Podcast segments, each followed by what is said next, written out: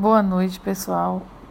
Vamos dar início ao nosso primeiro caso clínico, onde vamos identificar qual é o diagnóstico clínico nutricional da paciente APAA.